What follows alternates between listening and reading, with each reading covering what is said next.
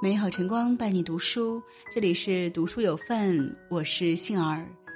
今天要分享的文章是九十岁袁隆平的三位孙女儿曝光，看到他们的打扮，我不淡定了。一起来听。最近朋友给我推了一部豆瓣评分很高的纪录片《时代我》，说真的，看完有种莫名的感动。纪录片中。受访的八位人物里，有权威的科学家、伟大的运动员、高雅的艺术者、话题中心的演艺明星，随便挑出来一个，几乎都是各行各业的佼佼者。但是，纪录片没有展现他们光鲜亮丽的成就，反而通过记录他们在普通生活、工作中的喜悦悲伤，让我们看到了他们真实平凡的人生。而这里面让我印象最为深刻的，还是这位九十岁的老人袁隆平。我们认识的袁隆平大多来自课本、电视，在多数人的印象中，袁隆平拥有最响亮的头衔就是“世界杂交水稻之父”。在新闻中的露脸也大多是严肃的参加各种会议，发表各种科学演讲。或者是在田间地头视察水稻的生长情况，可没想到的是，在这部纪录片里，袁隆平竟然是个不折不扣的宝藏爷爷。和普通老人一样，袁隆平每天早晨都会起床活动筋骨，甩甩胳膊晃晃腿来锻炼身体。在视察稻田时，看到田间的鸭子，他像个孩子一样开心的学鸭嘎嘎嘎的叫。吃饭时，餐桌上没有出现自己刚买的豌豆时，他会倔强的和保姆叫板，固执的像一个孩子一样，不要喝蓝豆，非要吃豌豆才罢休。每天晚上八点，还会和固定牌友做一个小时的脑力锻炼，打麻将，并且牌技可一点都不生疏，溜得很。这样的袁隆平爷爷真的太可爱了，隔着屏幕我都欢乐的笑出了声。除此之外，生活中袁隆平还是一个极具幽默细胞和生活情趣的九零后梗王。他前一秒还自诩是一个资深帅哥，下一秒就因为自己的不诚实笑到镜头都模糊了。在讲到健身的秘诀时，他劝大家少吃肥肉，多游泳，不要变成一个胖子。至于为啥不带博士生，他给出的原因很真实了。辛苦的很，你要指导他搞试验，要修改他的论文，这麻烦的很，死脑细胞的。当被问到自己的团队里都是精英，好不好管理时，袁隆平的表情亮了，重重的叹了一口气，愁得抓耳挠腮，隔着屏幕都能感到他的无奈。这届团员太难带了。当说起自己上下班不用按规矩打卡时，袁隆平脸上挡不住的得意，还给自己贴上自由散漫的标签。袁隆平字里行间流露出来的真诚和淳朴、幽默与纯真，让人不禁感叹：这位九零后梗王实在太可爱了。万万没想到，袁隆平竟然是这样的一个宝藏爷爷。在这次的纪录片里，除了展现了袁隆平私下里的另一面外，还首次曝光了袁隆平的三个孙女儿。袁有晴十六岁，袁有清十四岁，和袁有明十二岁。他们梳着相似的娃娃头发型，穿着朴素，言谈举止也和爷爷袁隆平一样，幽默中透着质朴和可爱。当被问到袁隆平是一个什么样的爷爷的时候，他们说：和蔼可亲，有童趣心，会经常在家里藏好零食，让他们去偷吃。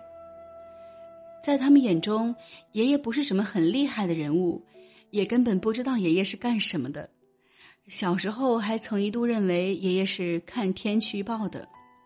后来在课本上学到一篇关于爷爷的课文，同学们羡慕的眼神望着他们时，他们才发觉自己的爷爷跟别人不一样，甚至还顺道吐槽了一把爷爷。爷爷最关心他们的学科是英语和数学。因为英语是爷爷的强项，而数学恰恰是他的弱项。甚至因为数学不好，爷爷大学才选择了农学，因为农学可以不用学数学。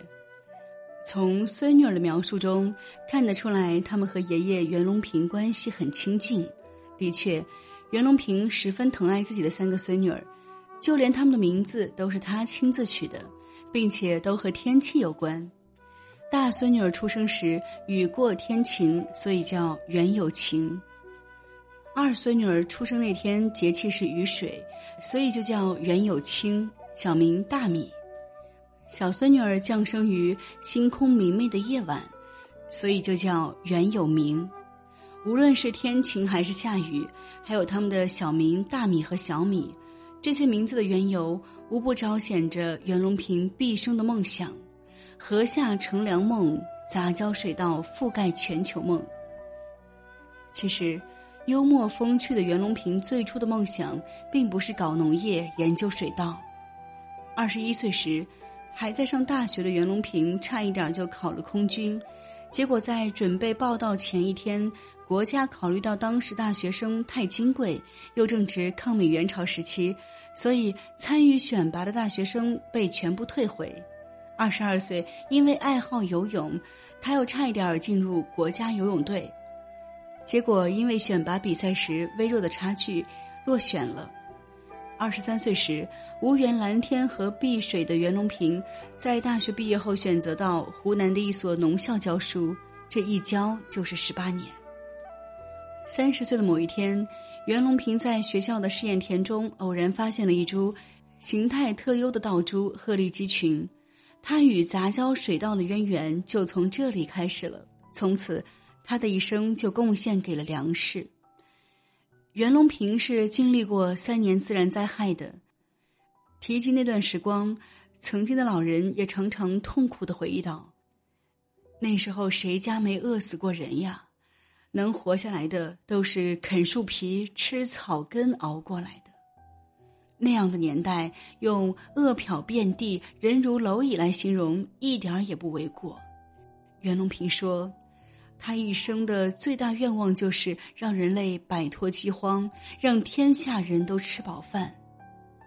在一次采访中，袁隆平有一段话深入人心：“一粒粮食能救一个国家，也可以绊倒一个国家，这是粮食的重要性。”上世纪六十年代饥荒的时候，饿死人我都亲眼见过，大家都没饭吃，叫花子过去讨饭，饭都没有，你讨谁？当时，主持人问他：“是不是特别害怕这样的场景再次出现？”他双眼蓄着泪水，连说两个“不可能了，不可能了”，然后长舒一口气。的确，不可能了。袁隆平从一九六四年就开始专心研究杂交水稻，之后一直没有停过。他把自己一生的精力都献给了杂交水稻，面前的一个个难关被攻克。水稻的亩产量一次次增加，五百公斤、八百公斤、一千多公斤。现在，中国人民都能吃饱了。世界上百分之五十的水稻田也都种上了杂交水稻，全球稻米产量再增加一点五亿吨，增产的粮食能多养活四五亿人。这里面有袁隆平的一份大功劳。现在，袁隆平仍在工作，依然不断的追求水稻产量的突破。袁隆平曾经说：“一个人一辈子做好一件事就足够了。”正是这份质朴和坚定，让袁隆平在重重阻力和各种困难面前不灰心、不放弃，脚踏实地的做好每一次实验，总结每一次经验。他说：“我是搞应用科学的。”只有实干苦干，才能够实践出真知。他招收学生的条件也是以此为基准：你不下田，我就不带。无论多大年纪，无论走到哪里，袁隆平心心念念的还是他实验稻田里的超级水稻。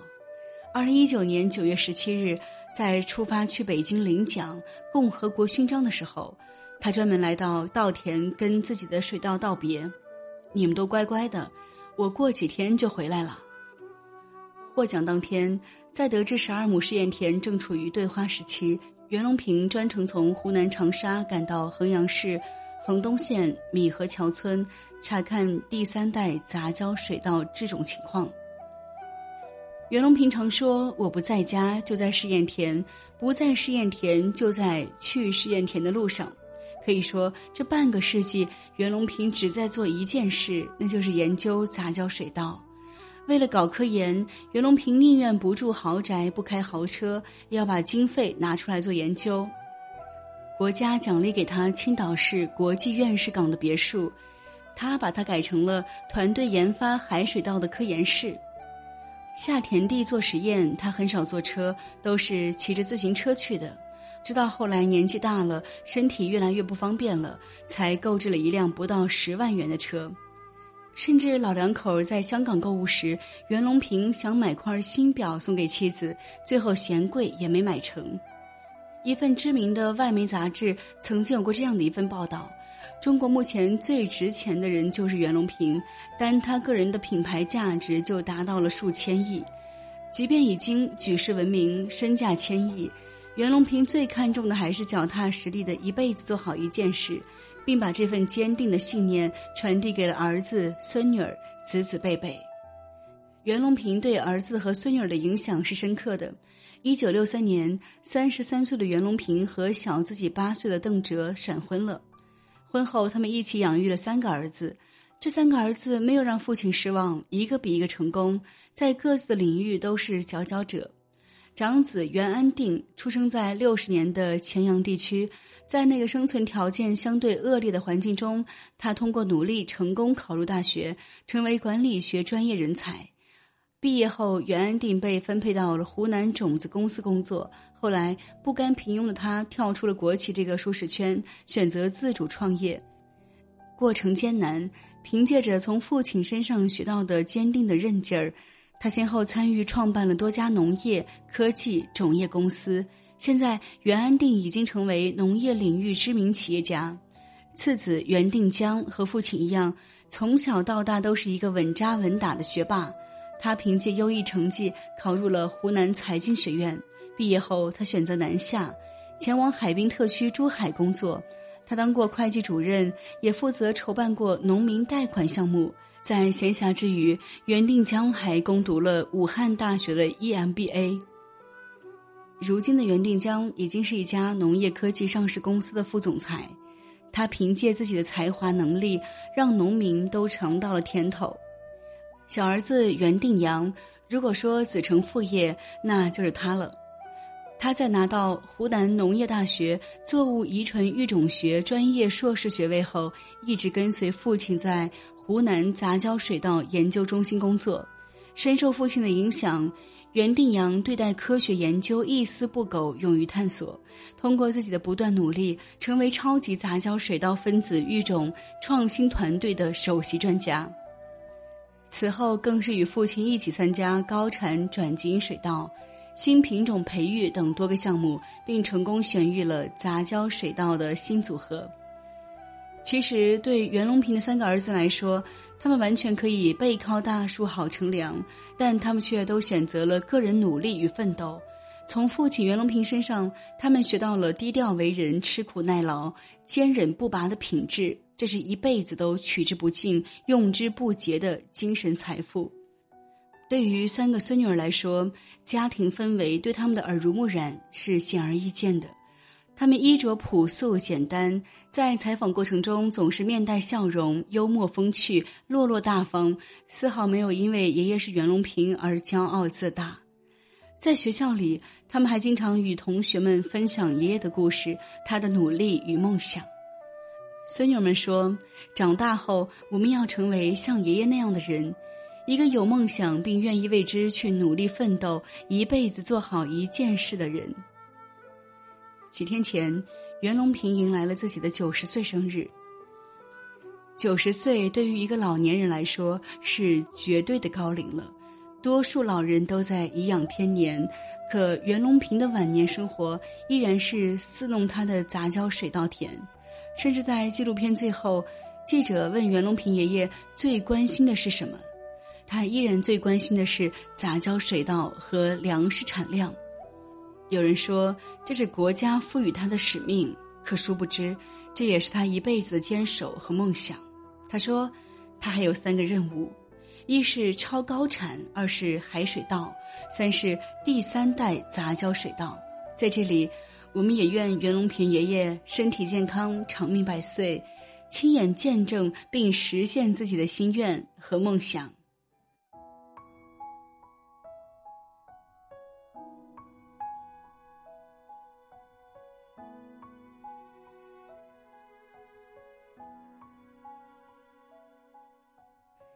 好了，今天的文章就与您分享到这里。杏儿再次感谢您的守候和聆听。喜欢文章，别忘了留言分享。我是杏儿，我们相约明天见，拜拜。日出又日落，深处在深处，一张小方桌，有一荤一素。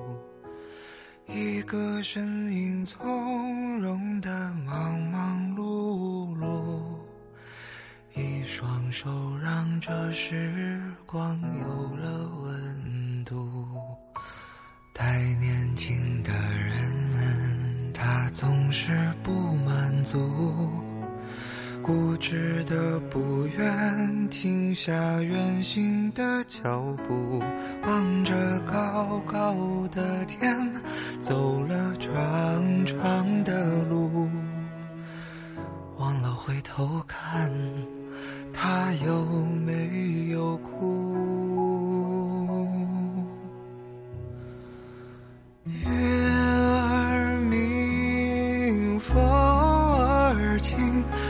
是你在敲打我的窗棂，听到这儿你就别担心，其实我过得还可以。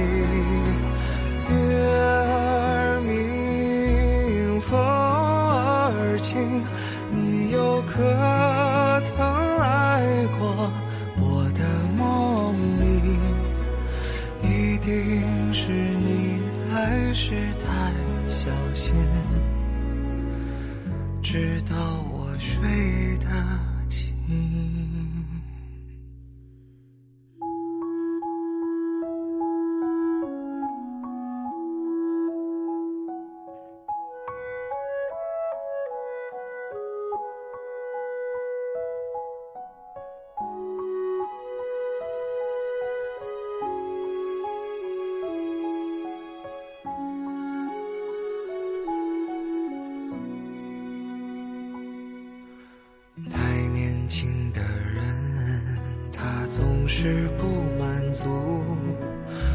固执的不愿停下远行的脚步，望着高高的天，走了长长的路，忘了回头看，他有没有哭？月儿明，风儿轻，可是你。光明，听到这儿你就别担心，其实我过得还可以。